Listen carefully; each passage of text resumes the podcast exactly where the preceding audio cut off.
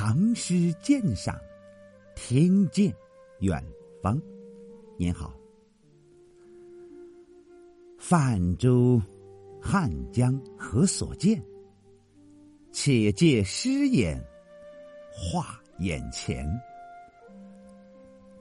请您欣赏《汉江临泛》，作者王维。楚塞三湘接，荆门九派通。江流天地外，山色有无中。君意浮浅浦，波澜动远空。襄阳好风日，留醉与山翁。这首《汉江临泛》可谓王维融画法入诗的力作。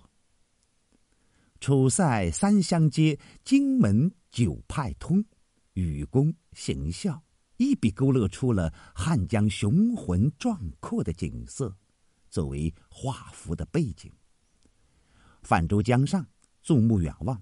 只见茫茫古楚之地和从湖南方面奔涌而来的三湘之水相连接，汹涌汉江入荆江，而与长江九派汇聚河流。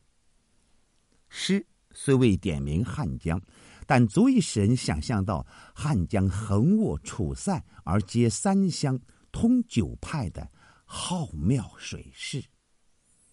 诗人将不可目击之景予以概写总述，收默默平野于纸端，那浩浩江流于画边，为整个画面渲染了气氛。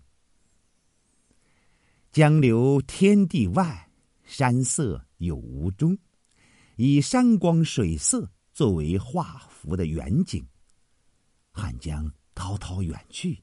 好像一直拥流到天地之外去了。两岸那重重青山，迷迷蒙蒙，时隐时现，若有若无。前句写出了江水的流长妙远，后句又以苍茫山色烘托出江势的浩瀚空阔。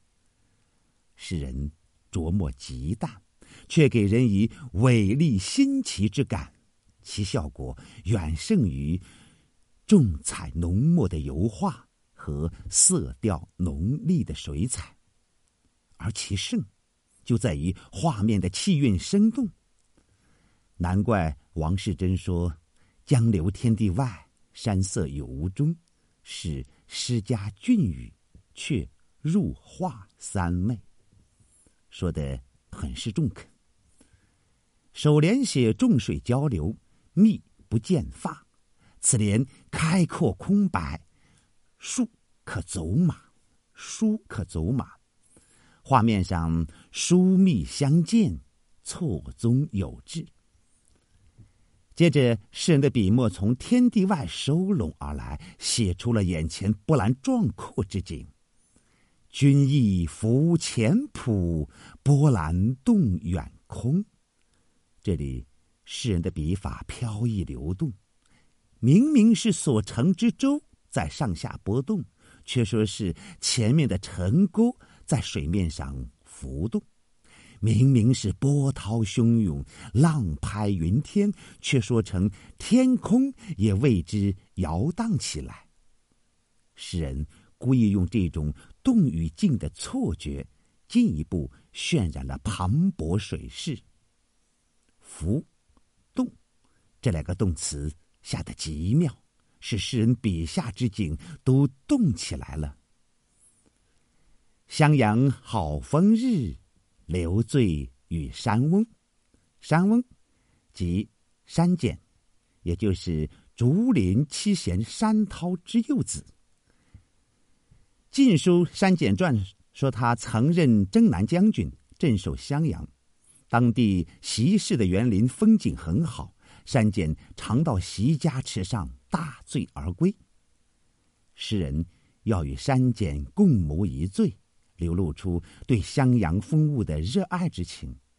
此情也融合在前面的景色描绘之中，充满了积极乐观的情绪。